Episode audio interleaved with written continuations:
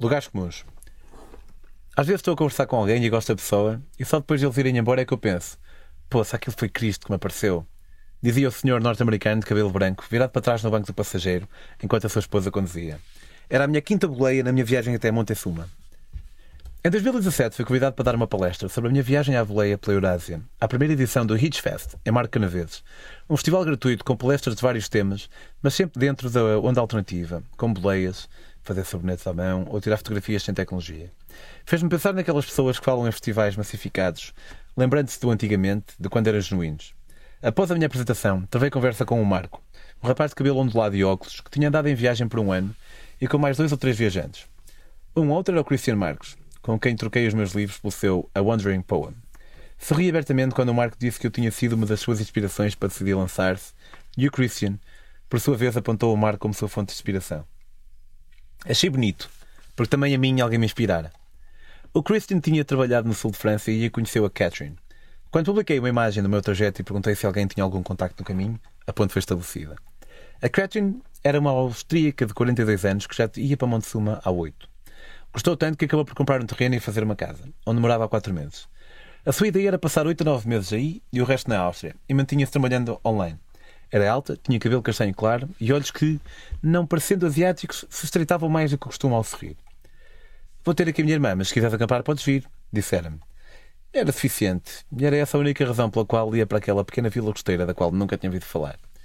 A casa era agradável. Tinha um andar, dois quartos e uma sala numa ponta e a cozinha na outra. E ainda um alpendre que se estendia de um lado ao outro com 3 metros de largura e uma cama de rede numa ponta. Ao fundo, a 10 metros do alpendre, uma pequena árvore e a minha tenda de uma pessoa montada ao seu lado. Vou até ao centro, queres ir? Perguntou-me. Saía eu do banho.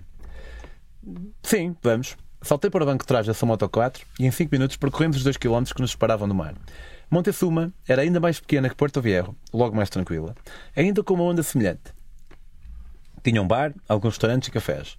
Numa rua, todos os artesãos, que ela iam cumprimentando, sentados no chão, com uma eletrona numa mão, charro na outra, um lençol preto com as suas peças à venda. Essa era a última rua antes da praia e só tínhamos a outra paralela a essa e duas ou três perpendiculares. A praia estava dividida em duas partes. A norte, uma pequena extensão de areia que começava e acabava numa formação rochosa, e a sul, a praia com um areal mais extenso. Andávamos para trás e para a frente sem fazer nada especial e, sendo sexta-feira, apetecia-me comprar algo para beber e ver o que ia acontecer, mas, a custo, decidi guardar o meu dinheirinho para o dia seguinte. Quando entrei na minha tenda, dei por mim a pensar que ia acordar com o sol a bater forte no meu palácio e pensei que ela podia ter-me deixado ficar no sofá. Eu tinha pedido um sítio para a tenda, é certo.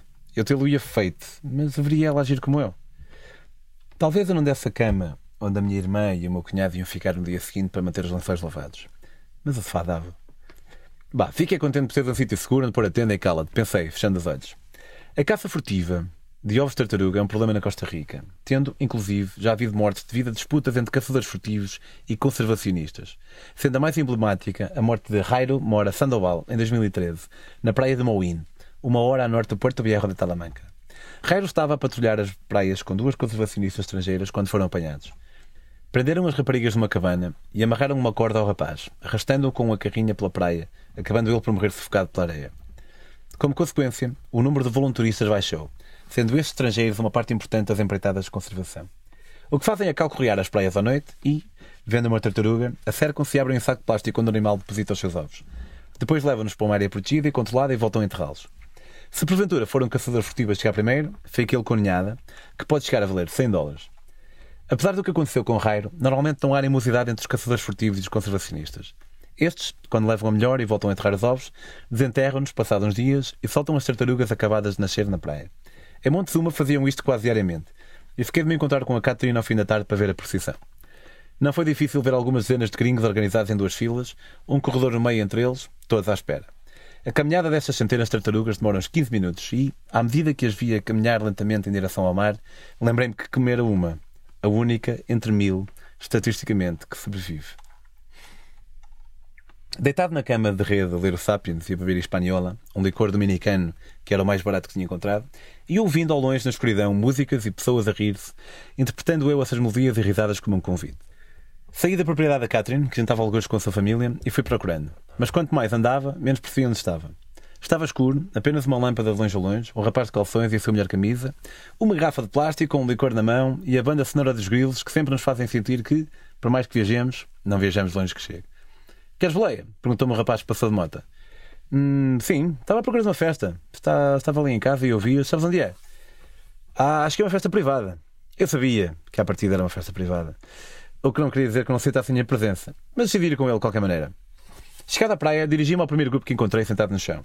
Conheci assim a Silvia, uma italiana de 45 anos que se mudara para ali há 25, o seu casal de gêmeos, o seu pai, de seu nome Gino, homem bonito, olhos azuis, e a Egle, uma húngara loura de 50 anos que estava há duas décadas nos Estados Unidos.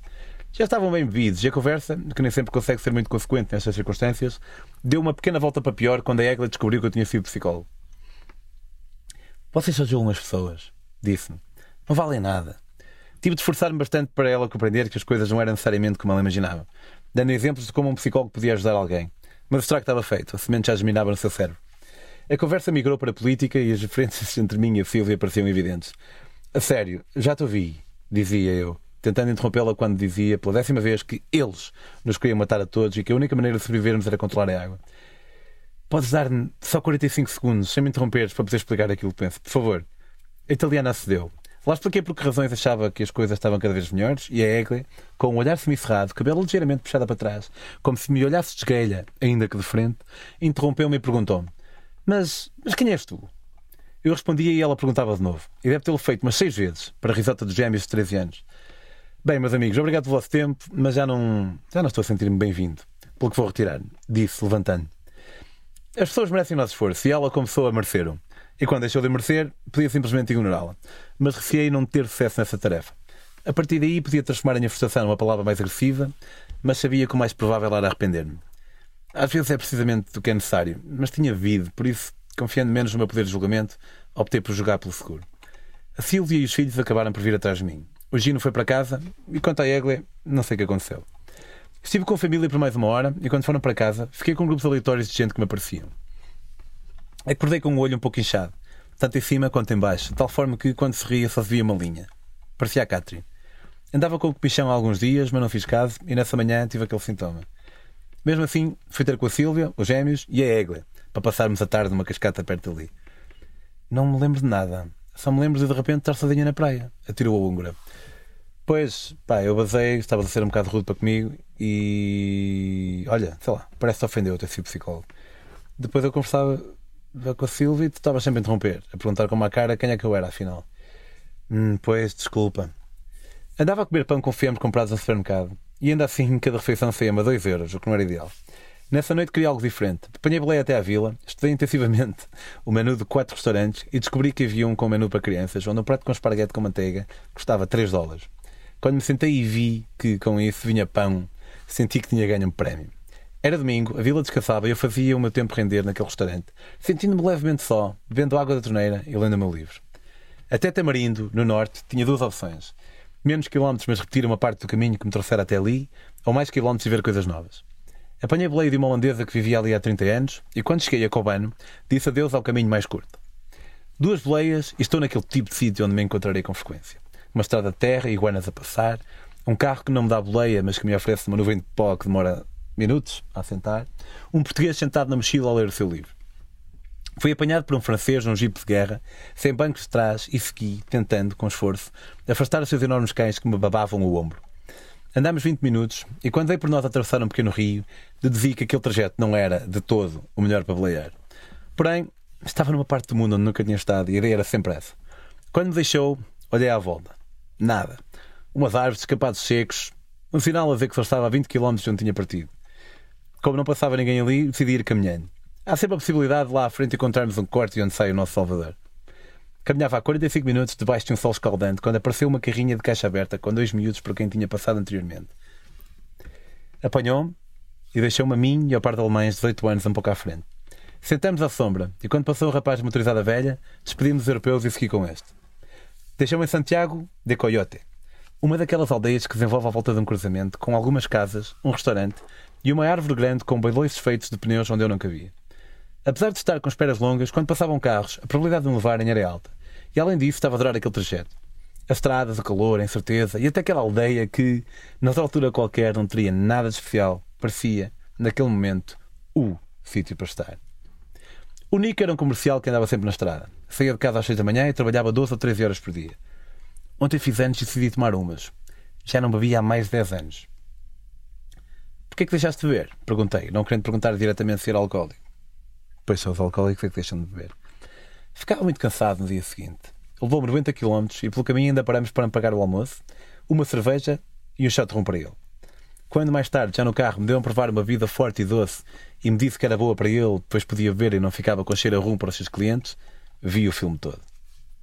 Deixou-me em Nicoia e três boleias depois chegava a Tamarindo. Tamarindo já não era daqueles sítios que pareciam ter sido descobertos por toda a gente e por ninguém ao mesmo tempo. Os albergues já não se disfarçavam na natureza e os neons, os terríveis neons, anunciavam gelatarias, restaurantes e supermercados. Não tinham onde ficar. E agora? Tinham-me dito que havia um lugar na praia onde se podia acampar de graça. Foi perguntando e quando lá cheguei, ao perguntar a um rapaz se podia montar lá a minha tenda, pois viajava sem muito dinheiro, ele viu nisso uma boa oportunidade para tentar ensinar-me alguma coisa. Não, não, não pode ser. Eu, se não tenho dinheiro, não viajo, respondeu. Segui mais um pouco e entrei na praia. Tinha uns 200 metros até ao mar e Morial extenso. Será que vou acampar na praia pela primeira vez? Pensei. Pedi uma rapariga que fazia yoga numa toalha vermelha que ficasse com a minha mochila e fui lavar o dia ao mar, enquanto o sol se ia pondo. Havia ali um bar. Acampar à sua frente tinha o seu lado positivo, que era o facto de ter gente, e o seu lado negativo, que era o facto de ter gente. A falta de gente, 500 metros a norte, também encerrava em si ambos os lados. Mas olhei melhor nessa direção e avistei uma fogueira. E se fossem pessoas como eu? Encaminhei-me para lá e, para meu agrado, encontrei um casal. Ambos louros, ele de olhos claros, ela de olhos grandes e castanhos, sentados ao lado do fogo com um pau à frente com marshmallows. Olá! Olá! Vocês vão ficar aqui a dormir? Perguntei. Não, responderam, estranhando a questão. Ah, tudo bem. É que eu talvez vá. E se vocês também fossem, podíamos ficar juntos. De qualquer maneira, posso sentar-me a vocês um bocadinho. E assim fiquei uma horita com este casal. Ela francesa, ele suíço, que se tinham conhecido na Colômbia. Ela regressara à França, mas logo voltou a atravessar o Atlântico para ir ter com aquele coração que tanto fazia bater o seu. Agora andava a estrada fora sem saber por quanto tempo. Gosto destas histórias. Pessoas que se encontram fruto do tal acaso. Um dia mais tarde, uma hora mais tarde, um minuto mais tarde, poderia ter mudado tudo e nunca se terem conhecido. Eu nunca ter havido filhos, quando os há, netos, quando os há, bisnetos que conhecemos totalmente aleatoriamente no Burkina Faso e por quem nos apaixonamos. Pagaram uma cerveja a troco daquilo e asiático digital e quando foram embora decidi tentar a minha sorte com estranhos. A caminho passava pelos restaurantes cheios de gente cheirosa a beber de largos copos de vinho e a comer com talheres. Meti-me por uma rua secundária e aquela senhora não deixou acampar no seu terreno. O lojista a fechar a grade cinzenta da sua loja não deixou ficar lá dentro. Vai mesmo ter na praia, pensei, olhando para alguns pontos luminosos lá em cima no céu negro. Vi uma casa grande amarela com altos muros da mesma cor. Bati no portão de ferro e ouvi alguém gritar lá dentro. Olá! Vi aparecer na varanda, no primeiro andar, um senhor acabadinho de chegar dos anos 50. Apesar da escuridão, conseguia discernir que tinha olhos claros, cabelo grisalho, um bigode fino da mesma cor, uma camisa aos quadrados e uns calções beges com bolsos dos lados. O dono da casa não está aqui, mas talvez não haja problema, respondeu-me em inglês com sotaque italiano após a minha explicação. E incitamos aquela dança em que uma das partes tenta guiar o seu par sem que o seu par se aperceba. Quando chegou as escadas, abriu o portão e recusou ver o meu passaporte, percebi que ia correr bem. Meu filho veio para cá há cerca de 20 anos, dizia-me o Renzo. Voltou fascinado com isto. Na altura isto tinha um par de casas. Vim com ele um ano depois, comprei este terreno e depois mais tarde construímos estas casas. Tenho aqui esta, onde passo três meses por ano, e o meu filho tem aquela ali, onde vivo o ano todo. Bebes alguma coisa? Tenho vinho. Branco? Sim. Fresco? Claro. Ao acordar senti que tinha algo no olho. Ah, deve ter inchado um bocado outra vez, pensei. Saí da tenda, sentei-me num degrau e tirei o telemóvel para ver como estava. Irreconhecível. Não se via o olho. Tomei pequeno almoço com o Renzo e a sua namorada, uma senhora da sua idade, de óculos e bandelete branca, e caminhei até o bar da manhã anterior. Precisava descobrir o que tinha.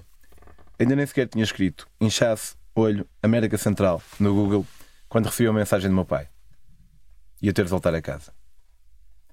Só a morte dos outros faz parte da nossa vida. A nossa faz parte da vida dos outros. E agora pede permissão para entrar na minha, novamente, 74 meses depois. Digo-lhe que estamos fechados, mas ela tem chave mestra. Diz que estava para vir algum tempo, mas esteve a confirmar algumas coisas. Não pergunto o quê, fins de saber. Tento argumentar, mas sinto-me falso em dizer que é cedo, porque ainda ninguém viveu para sempre. Ela diz simpaticamente que percebe, que percebe. Mas vejo que se distrai a ouvir-me, olha para o lado, parece fazer uma lista na mente. Com o Amadeu, provavelmente, em estado de não ter estado de dignidade ou falta dela, faço-o por ele e aceito que venha, pois não há cabimento em a rejeitar o inevitável. Peço-lhe só que espere por mim, só um bocadinho. Só umas 40 e tal horas. Estou a caminho, vou.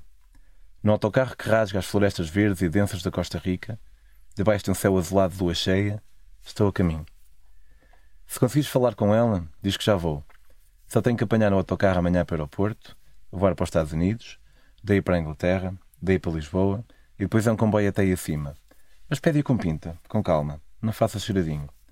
Se ela for teimosa, aceita. Não quero ser a razão de discórdia, o tempo é teu e dela. Vou pelo menos no caminho a olhar para a janela. Não me apetece ler. Às vezes ponho parte do tronco de fora e sinto o vento que talvez nunca mais sintas. Tento lembrar-me de histórias nossas. Estás sempre zangado nelas.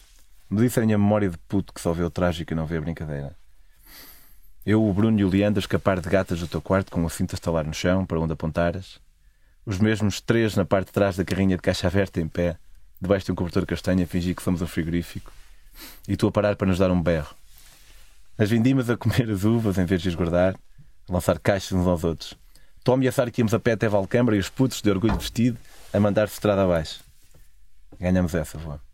Fizeste bluff, nós cobrimos e depois lá tiveste a aparecer de carrinha. Os copos de champanhe quando ninguém estava a ver, a audição seletiva, as piadas do tudo quem és, ditas sempre como se fosse a primeira vez, as boleias para explicações. Para onde é? Para a esquerda. A esquerda? Perguntava a apontar para a direita com o braço esquerdo.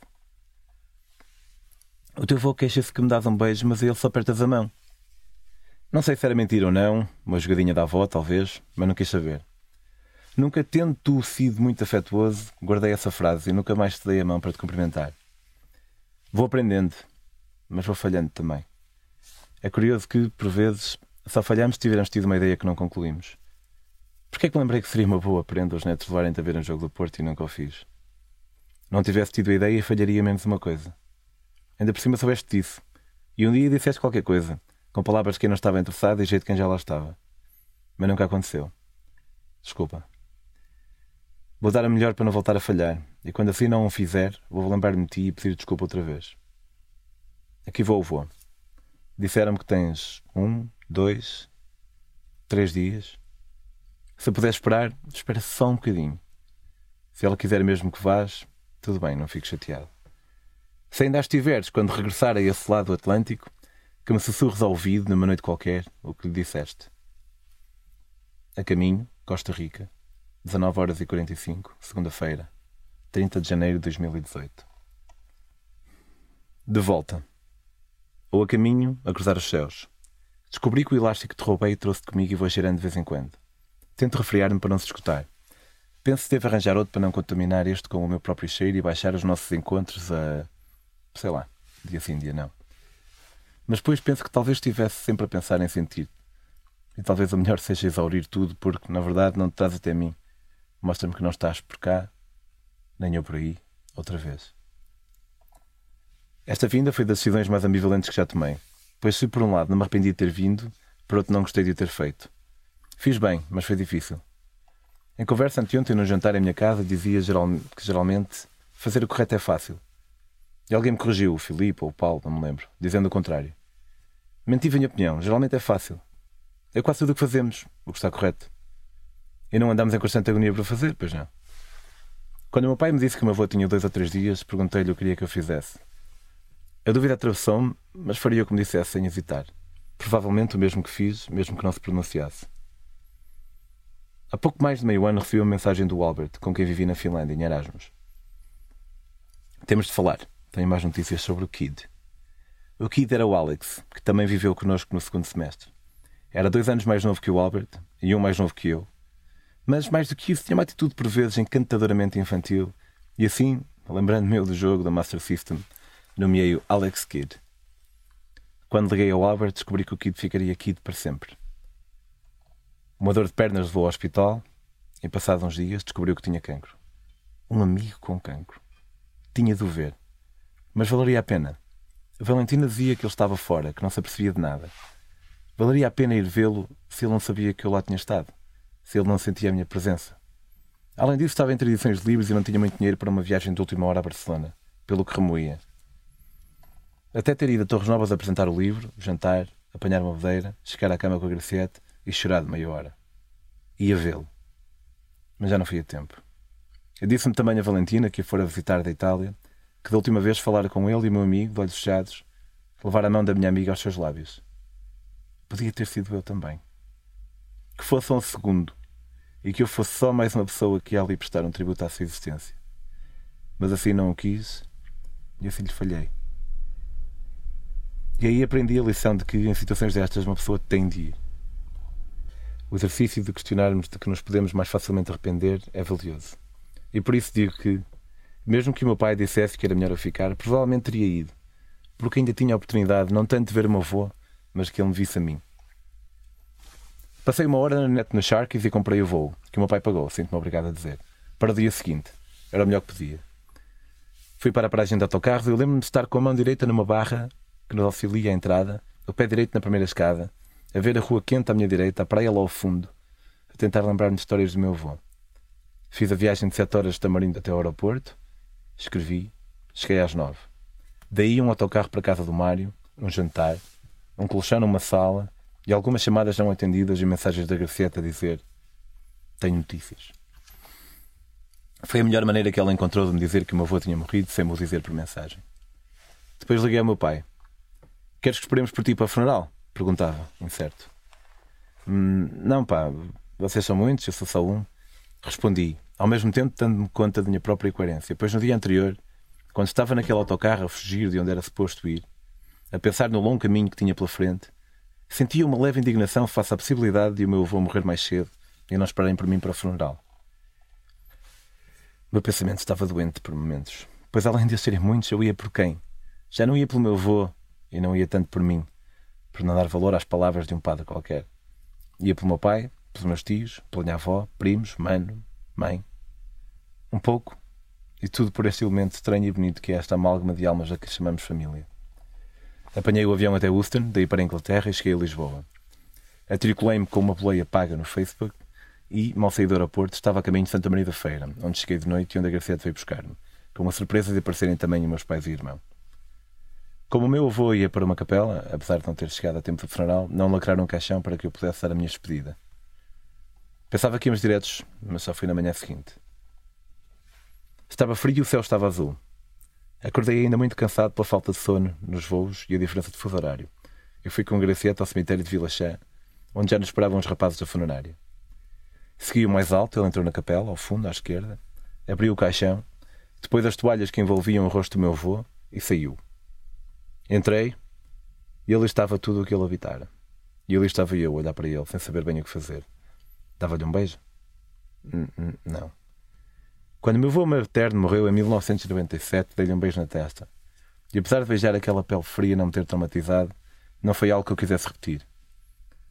Passei-lhe a mão pelo cabelo, posei as minhas mãos nas suas, olhava para ele. Mas ele já não estava ali. O meu pai chegou e forcei-me a ficar mais um bocado. E depois disse o adeus final. Geralmente festejávamos o aniversário da minha avó em março, mês em que fora registada mas a data real de nascimento da Lúcia era nesse mesmo dia. Pelo que nos juntamos todos em casa dos meus pais, onde jantamos, partilhamos algumas histórias e os mais velhos pensavam no futuro próximo em relação à minha avó. Passei o fim de semana todo em Valdecâmara e depois voltei a São João da Madeira. Passou um e dois dias e o inchaço descomunal no olho com que tinha acordado no dia em que soube do meu avô foi diminuindo, fruto de umas gotas com antibióticos que uma farmacêutica no aeroporto me vendera.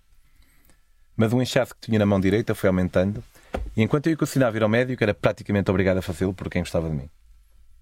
Foi na quarta ao fim da tarde um médico internista que disse que provavelmente não seria nada, mas deveria fazer análise para despistar lupus, artrite reumatoide e outra doença qualquer. Não foi uma boa sensação imaginar-me com lupus. A minha vida ia mudar a um bom pedaço. Artrite também não seria uma boa escolha. Sem me preocupar demasiado por perceber que era só um despiste, saí do médico com uma receita para cortisona e uma seringa de adrenalina caso voltasse a ter inchaços se um deles fosse na garganta e não pudesse respirar. E fiz as análises, e passou mais um dia e outro, e eu a sentir que não devia estar ali. A verdade é que parecia que estava num sonho. Estava tão longe onde tinha imaginado que parecia que faltava uma silhueta de realidade ao que vivia. Claro que os beijos da Graciete e as palavras com os meus pais e os jantares com o meu irmão tinham todos uma forma palpável e definida. Mas os sonhos também aparecem ter, até nós pensarmos neles um bocadinho depois. E veio sábado, o aniversário da Graciete, que passámos em Lisboa, não sem antes de passarmos a Nazaré, porque ela queria ver o mar. E hoje acordamos às seis e meia, fomos para o aeroporto, despedimos-nos. desta vez sem lágrimas de quidos, e voei. Ouço agora Bon Iver, Bon Iver, sentado no lado do corredor, numa companhia que insiste em fazer-me passar fome. Daqui a nada já estou onde era suposto estar, e daqui a um pouco mais de nada já regressei. A sobrevoar um país qualquer centro-africano, 20 e 12, domingo, 12 de fevereiro de 2018. Dia 13 de fevereiro voltei à estrada com o sonho de chegar a Nicarágua. Centenas de carros passavam na estrada a grande velocidade, ignorando o rapaz que lhes pedia que o levassem. Até que, ao longe, ele avistou um jeep parado na berma com os quatro piscas ligados. Aproximou-se e reparou que o senhor falava ao telemóvel, provavelmente a razão pela qual parara. Mas por que não tentar de qualquer maneira? O Jorge foi a primeira de 11 beleiros nesse dia. Tinha 70 anos, era consultor para empresas de eólicas e levou-me por duas horas. Pesquisaste alguma história da América Central antes de vires? Perguntou-me. Hum, confesso que não, admiti. É interessante, devias pesquisar, sugeriu, antes de me levar a viajar no tempo. A história do pós-colonialismo na América Central talvez não desse um filme, pois pareceria exagerado. Imagina o Miguel. Este nosso Miguel nasceu em 1799 numa família de agricultores em Massaia, na Nicarágua. O Miguel vai morrer aos 44 anos, vítima de um acidente vascular cerebral. Está a carregar um fardo de palha, sente-se mal, senta-se no chão e toma para o lado. Apesar da sua prematura morte, Miguel vai ter vivido, sem nunca ter saído da sua terra natal, em quatro nações com cinco nomes diferentes. Nasce na Nova Espanha, reino pertencente à Espanha, que passa depois a pertencer ao Império Mexicano em 1821, para passar a fazer parte das Províncias Unidas da América Central em 1823, que muda de nome para a República Federal da América Central em 1824. Finalmente, a independência que a Nicarágua, seu Estado, ganhar em 1821, torna-se efetiva em 1838. Morre em 1843 e há uma certa possibilidade de algumas destas mudanças lhe terem passado completamente ao lado. O Miguel está sentado a descansar, dói-lhe as costas. Limpa o suor da testa e observa o seu filho de 4 anos a perseguir galinhas. O Miguel tem 22 anos e, nesse dia, cai o Império Mexicano. As províncias que dantes compunham a Capitania Geral da Guatemala, pertencentes à Nova Espanha, onde Miguel nasceu, têm então a liberdade de escolher o seu próprio destino. No dia 1 de julho, formam as Províncias Unidas da América Central, e em 22 de novembro de 1824 transforma-se na República Federal da América Central, um país que contempla na sua Constituição ideias progressistas como a abolição da escravatura ou limitações quanto à atribuição da pena de morte. Contudo, impera a grande questão acerca do modo de governação da República. De um lado temos os liberais, adeptos do federalismo estilo Estados Unidos da América, em que cada província pode ter o seu próprio governo e criar as suas próprias leis. Do outro, os conservadores, adeptos da ideia de um governo unitário, esta e outras diferenças de opiniões vão dar origem a guerras e revoluções, umas a seguir às outras, até à total dissolução da República em 1840. O início quase poderia ter sido auspicioso, pois sugeriu a ideia de uma democracia. Mas não foram precisas muitas eleições até haver fraude eleitoral. Na verdade, só foi preciso uma. A primeira. Do lado dos liberais concorreu Manuel José Arce, pessoa de renome devido à sua luta pela independência, e, do lado dos conservadores, José Cecílio del Valle, uma pessoa instruída que lutava contra uma elite dentro do seu próprio partido. Algo que teria as suas repercussões. Valha ganhou e foi declarado Presidente da República, para a consternação dos liberais e, estranhamente, dos conservadores. Até haver uma jogada de bastidores, anularem a maioria absoluta do vencedor e declararem em voto no Congresso Arce como Presidente e Valha como Vice-Presidente. Valha, por uma questão de princípio, renunciou. Será que os conservadores têm alguma fisgada? Perguntaria Miguel, se ele tivesse algum interesse ou conhecimento acerca das políticas nessa parte do mundo. Arce ainda tentou ser quem era suposto ser. Prometeu transformar a economia e a sociedade centro-americana com as suas reformas liberais, mas logo encontrou grande resistência do lado dos conservadores, que tinham a Igreja e o dinheiro do seu lado. Então, eis que Arce saltou a cerca e abandonou os seus princípios e programas liberais, passando a estar sujeito às vontades e ideias dos conservadores, dando a estes o controle do governo federal quase por completo.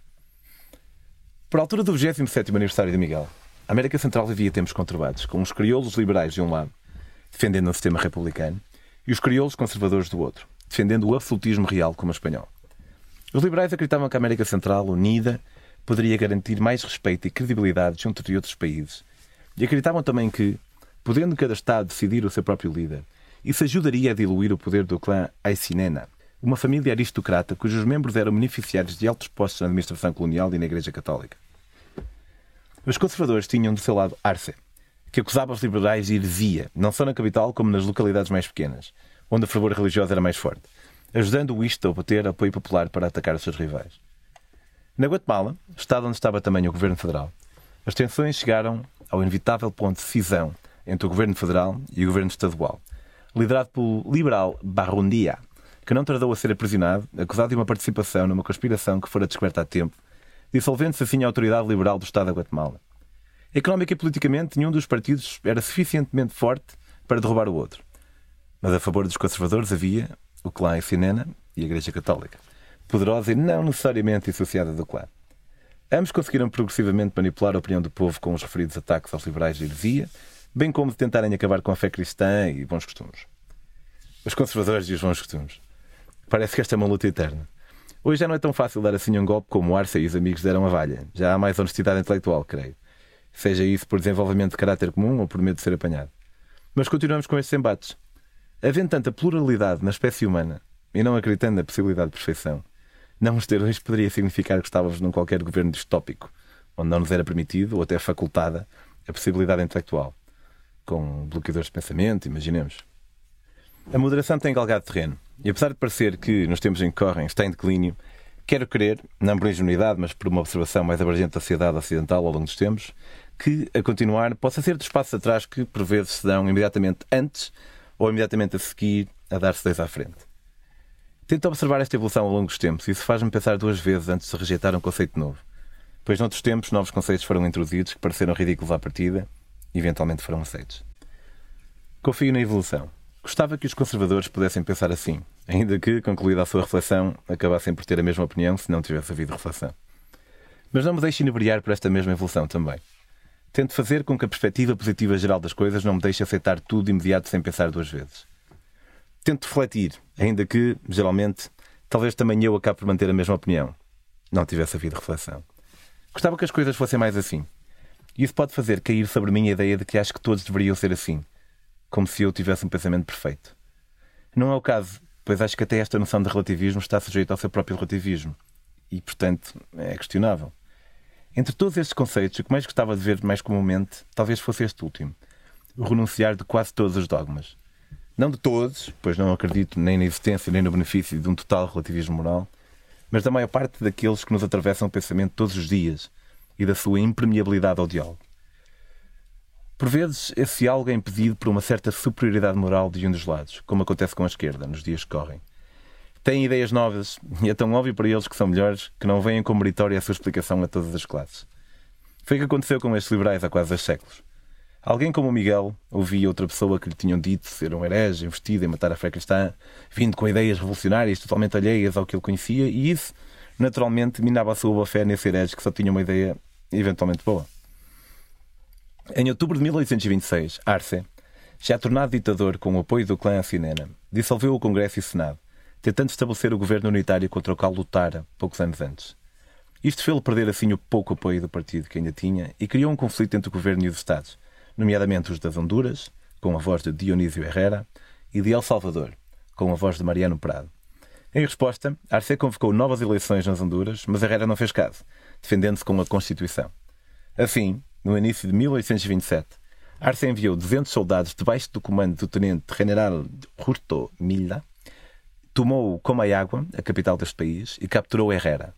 Entretanto, Arce viu o governo salvadorenho, ainda descontente com a destituição do Congresso, enviar as suas tropas à Guatemala a 27 de março com o objetivo de o derrubar. Mariano Prado perdeu e em maio contra-atacou com 2 mil homens, marcando-se aqui o início de uma guerra civil centro-americana. Arce devolveu o contra-ataque e perdeu em Milingo, El Salvador, e foi obrigado a bater em retirada para a Guatemala, acabando a ser vice-presidente por lhe comunicar que o afastava do comando do exército, pois havia outros problemas do governo que requeriam a sua presença. E aparece Morazan.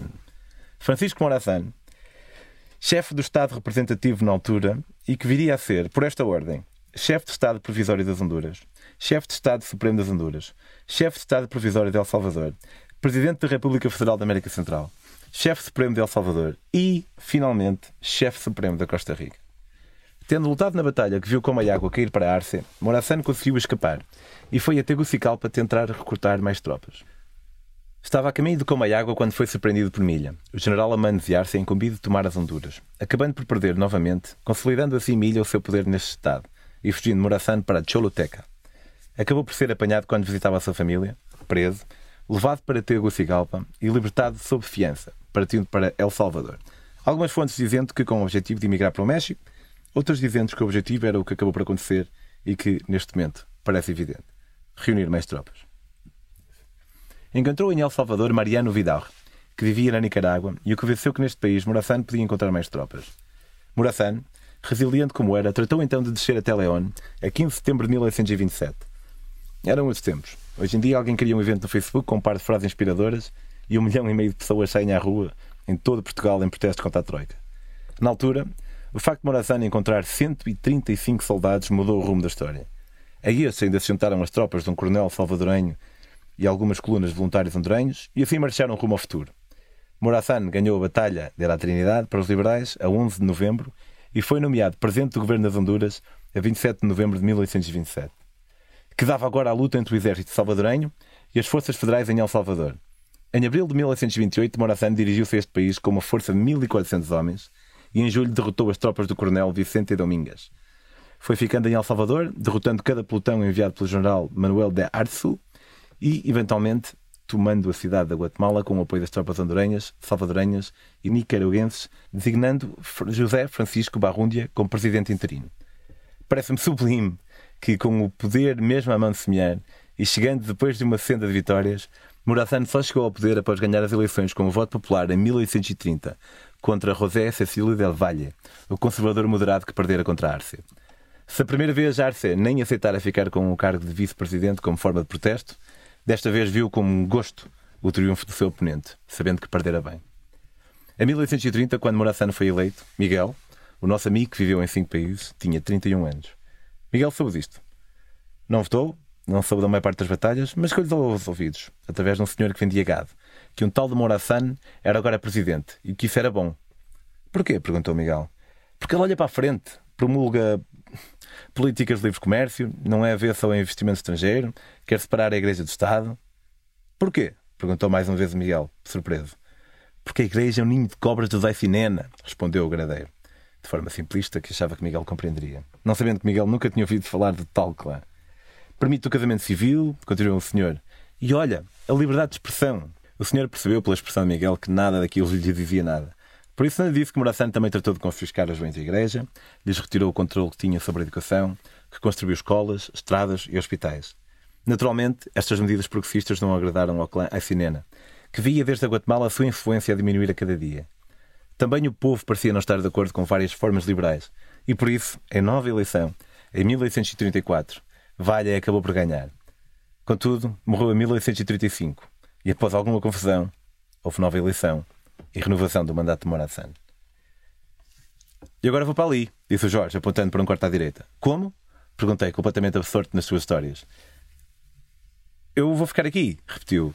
Então e o resto da história? Porquê que já não existe a República? Ele sorriu. Ah, para isso vais ter que fazer a tua própria investigação ou perguntar a outra pessoa, hermano. Apanhei mais cinco boleias até à fronteira, onde cheguei a bordo de um caminhão que se plantou atrás de dezenas deles, que fui ultrapassando a pé, ao longo de 20 minutos, até chegar a penas blancas. Havia aquele estranho clima de fronteira que não sei se existe ou se é projetado por mim. Uma eletrizante calma. A tal sensação que se espera algo que já veio, foi e talvez regresse. Nicarágua. Uma estrada de alcatrão e árvores de cada lado tentando beijar-se, formando um bonito túnel. Uma placa deu umas boas-vindas, agradeci, caminhei uns metros e estiquei o dedo. A Carla levou-me até ao quarto para São Juan del Sur e depois viajei numa carrinha de caixa aberta que me deixou em Rivas. Consciente que bolear dentro de uma cidade não dá muito fruto, atravessei a pé. Gostava do que via. Nenhum edifício com mais de um andar e todos de cores vistosas e alegres, como a ideia que tinha de Cuba. Quando saí da cidade, uma hora depois, entrei noutra caixa aberta e fui vendo o mundo passar. Os numerosos motociclistas e os esporádicos táxis de bicicleta que levavam pessoas sentadas à frente boleia de um canadiano que vivia na Nicarágua há 40 anos e uma estrada de terra sem carros a 20 km de Popoio, a escuridão a avançar sem piedade. Uma última boleia de um táxi antes de extinguir o último raio de luz e talvez o meu último pouso, em face do desaparecido dia. Não havia nada para cima, nada para baixo, nada para trás. Havia apenas um hotel cinco estrelas à minha frente. A temperatura amena, uma leve brisa e o rapaz de Valdecâmara naquela estrada nicaragüense, à espera de quem viesse ter com ele. De vez em quando passava um carro, mas levava consigo o vaticínio da boleia noturna. Até que ouvi um assobio. E depois uma buzina. Olhei para a direita e vi umas luzes vermelhas paradas. Corri. Perguntei assim para o papo e estava safo. Teria eu mesmo saído do centro da Costa Rica nessa manhã? Em Papua ia beneficiar dos contactos da Liliana, uma viajante lusa que já me pusera em contacto com os Hope, em Porto Viejo. Quem me esperava era a Jennifer. Tinha-lhe pedido um espaço para montar a minha tenda e ela oferecera-me na sua propriedade, se não me importasse emprestar uma mãozinha. Encontrei-me numa estrada escura com o som do mar ao fundo. Caminhei uns metros e percebi estar no sítio certo. Um par de cães receberam-me a ladrar e logo depois a Jenny e o Maury. Estão ali duas tendas de amigos nossos. Eles foram jantar fora para nos dar um bocadinho de tempo para nós dois. Foi um dia muito preenchido. Disse-me ela, depois de nos cumprimentarmos. Ah, sim, claro, sem problema. Vou montar a minha tenda e também vos deixo em paz. Falamos amanhã. Era umas sete e meia da noite e tudo o que tinha comido tinha sido dois ovos em casa do Mário, onze horas antes. Voltei à estrada e virei à direita. As únicas luzes vinham dos estabelecimentos ao fundo. À minha volta o e lá em cima o céu estelar de lua quase nova. Os sons das minhas pegadas na areia-terra misturavam-se timidamente com os sons de gargalhadas ao fundo. Passei por um supermercado e a solução mais barata para jantar era comprar um pacote de tacos e duas latas de atum. Saí novamente, fui sempre em frente, passei o último albergue, fui dar à praia e percebi, pelo reflexo da luz de dois pescadores, que à minha frente tinha um braço de mar, o monte do outro lado e o próprio mar à minha direita. Sentei-me e abri a lata de atum. Fiz a tampa colher e fui comendo com calma, enquanto ouvia, por vezes, o barulho da rede de pesca a cair na água. Levantei-me e decidi regressar pela praia. Papai era tranquilo. Uma rua de terra batida, alguns albergues, alguns restaurantes, algumas habitações. Os albergues virados para a praia tinham estilos diferentes. Primeiro passei por um de dois andares feito de troncos de bambu, com um barco de lado de fora, outro parecido com uma casa normal, outro com um telhado estilo chapéu de cogumelo, onde os hóspedes descansavam, deitados, de copo na mão, e depois deste, na praia, um grupo de três raparigas e dois rapazes sentados no tapete lilás no areal, com um baralho de cartas no, no canto. Eram a Paula e o Heitor, ambos bascos, o Nacho e a Vera, argentinos, e a Maddie, norte-americana. Sendo todos surfistas, estavam no sítio certo. Vamos cozinhar, queres vir connosco? Perguntaram. Aceitei pelo jantar, que seria melhor que aquele que tinha tido. Mas acima de tudo, pela companhia. Momentos antes, a ver os pescadores no braço do mar, dera para mim a sentir-me um pouco só. Foi bonito acordar. O céu ainda chegava aos olhos quando eu abri os meus pela primeira vez. Levantei um pouco a cabeça e vi-o já lavar os dentes, entrar para o banho e a sua tez de quem escolhia o que vestir. E o vento, que abanara a minha tenda terrivelmente toda a noite, podia finalmente descansar, empurrando as nuvens já docilmente apenas, como um bebê que diz que não tem sono enquanto boceja. Espreguicei-me e lavei os dentes enquanto avistava um rapaz ao fundo, em posição de lotes, a meditar. Deixei-me levar pelas ondas 3, 4 quartos de hora e fui depois caminhar até o fim da praia.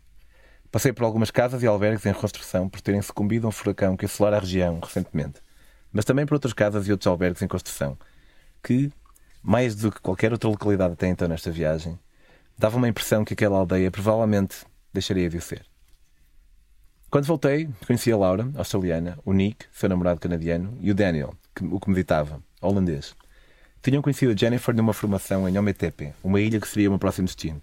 E agora estavam ali até partirem para o Tribal Gathering, um festival no Panamá.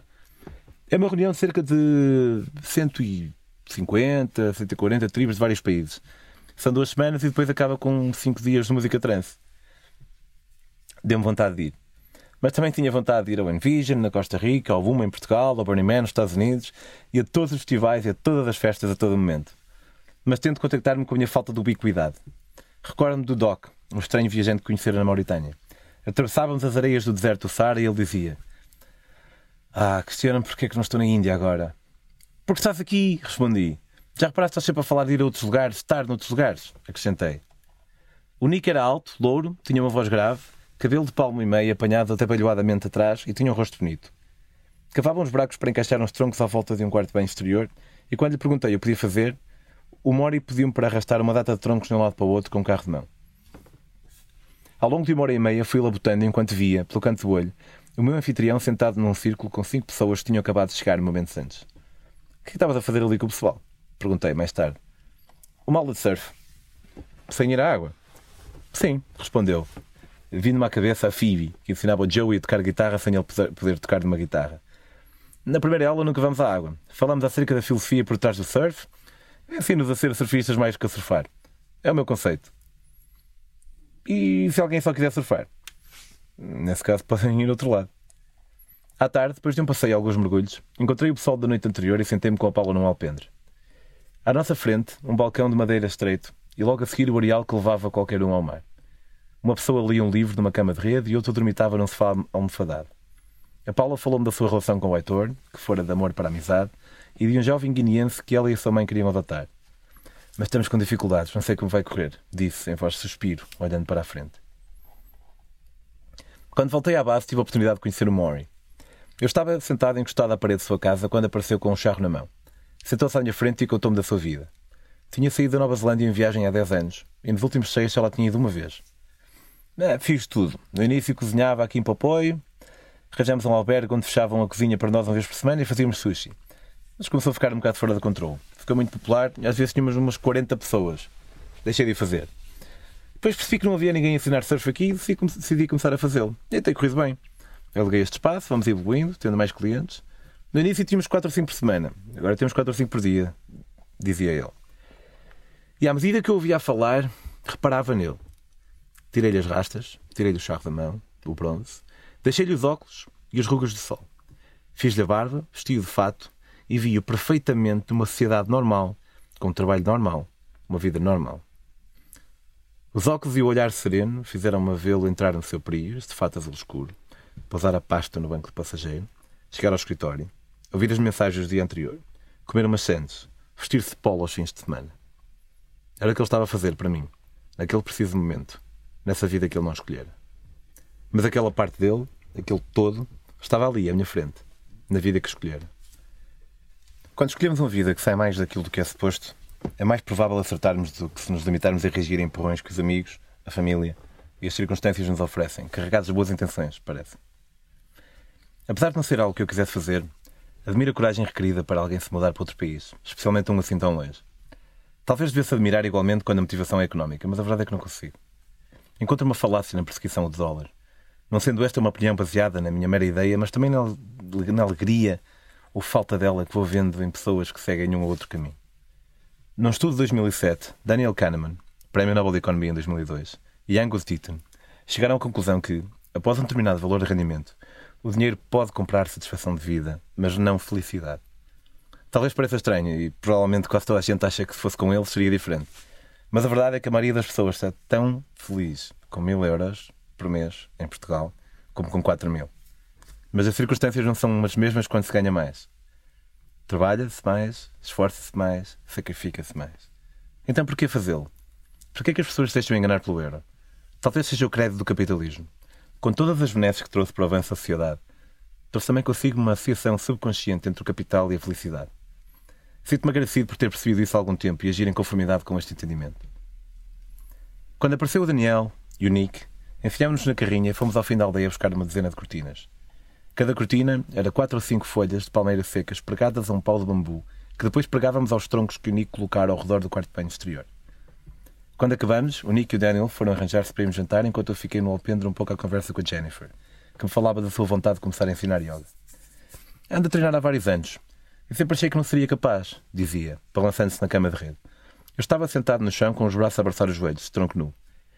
Mas depois, com algum esforço e conhecimento pessoal, percebi que era suficientemente boa, que eu sou suficientemente boa. Sempre duvidei muito de mim, sabes? E aceitar que sou boa que chego foi um passo importante, percebes? Sim, claro. E parece uma pessoa equilibrada com o meu juízo acerca daquilo que significa ser-se boa o suficiente. Porque nesse campo há extremos e não sei qual deles pior pessoas que acham que são boas o suficiente e não são, e pessoas que nunca acharão que o são. Se bem que talvez seja diferente a nossa percepção de valor numa tarefa da nossa percepção de valor enquanto pessoas. Sim, é isso. E às vezes confunde-se. Quando eu finalmente compreendi que, enquanto pessoa, era boa que chegasse, parece que se abriu todo um caminho diante de mim. Disse-me, assomava o Daniel que sentou à minha frente. Era magro, tinha cabelo curto, louro, escuro, cara espada, olhos verdes. Na parte da frente dos ombros tinha duas tatuagens com um formato semelhante ao de uma flor. O que querem dizer essas, essas tatuagens? São dos Mauris. São as tatuagens que as pessoas fazem quando estão preparadas para ir viver a sua vida, independentes dos pais. Os Mauris? Sim, respondeu, lembrando-me de imediato que o Mário teria algo a dizer sobre a apropriação cultural. O pensamento veio e deixei-o ir, limitando-me a ouvir qual o significado que a tatuagem tinha para ele. Tinha mais um ano que eu, e até pouco tempo antes, era contabilista. Tinha uma vida que não apreciava e teve aquela coragem de se despedir e dar um passo em frente, tornar-se independente. Não dos seus pais, como os Mauris, quando faziam essa tatuagem, mas a tudo o resto que o aprisionava. Há uma parte do Indiana Jones e a Grande Cruzada em que ele está num precipício e tem de dar um passo em frente com confiança para uma ponte que não vê. Se ele der o passo com confiança, ela materializa-se e ajuda-o a chegar ao outro lado. E muitas vezes é assim: dar um passo numa direção que parece perigosa. Não partilhes as frases do costume que dizem que vai correr sempre tudo bem. Podemos perder e podemos até morrer. Também não partilho das frases do costume que dizem que também podemos morrer em casa. Podemos, mas é um facto inegável que há sítios ou estilos de vida mais perigosos que outros. Só acho que, face à recompensa que pode advir, é um risco que vale a pena correr. Momentos antes, quando montávamos as cortinas de folha, eu reparara que, por duas vezes, o Daniel fora pedir um martelo para dobrar uns pregos que achava que podia magoar alguém. Estava num sítio que tornava essa possibilidade quase numa impossibilidade. Mas ainda assim quis agir e gostei disso. Esse gesto, e alguns comentários ali na conversa que tínhamos enquanto esperávamos o Nick, faziam perceber que era boa pessoa. O tipo de pessoa que apostaríamos ser vegetariano. No restaurante ao fim da rua, por 3 dólares, tínhamos um prato de grelhados com batata e salada. Pedimos-lo, bem como uma cerveja de litro, e sentamos enquanto o Nick nos falava do ano que passara a cortir na Tailândia, em que gastara 20 mil dólares. 20 mil dólares? Poupaste boés, então? O que é que fazias? Produzia e vendia erva nos Estados Unidos. Ah, faz sentido. Apesar de não ter grandes planos de cortir, quando vi o Nick a pedir litrona atrás de litrona, deixei-me levar. Lembrei-me de uma rapariga que, tendo lido o meu livro da Ásia, criticou o facto de eu me esforçar tanto para poupar dinheiro e depois, numa noite, gastar em cervejas o que dava por uma cama para dois dias. Consigo aceitar que ela não tenha percebido que dou mais valor a uma noite de copos com novos e velhos amigos, que é um autocarro em vez de boleia, ou uma cama em vez de um chão. Oriento por histórias e memórias. Como vejo a vida como um conjunto de memórias, tenho de as criar para ter mais vida. E se poupar dinheiro em estadia e viagem me dá mais histórias, poupar dinheiro em cerveja não dá história nenhuma.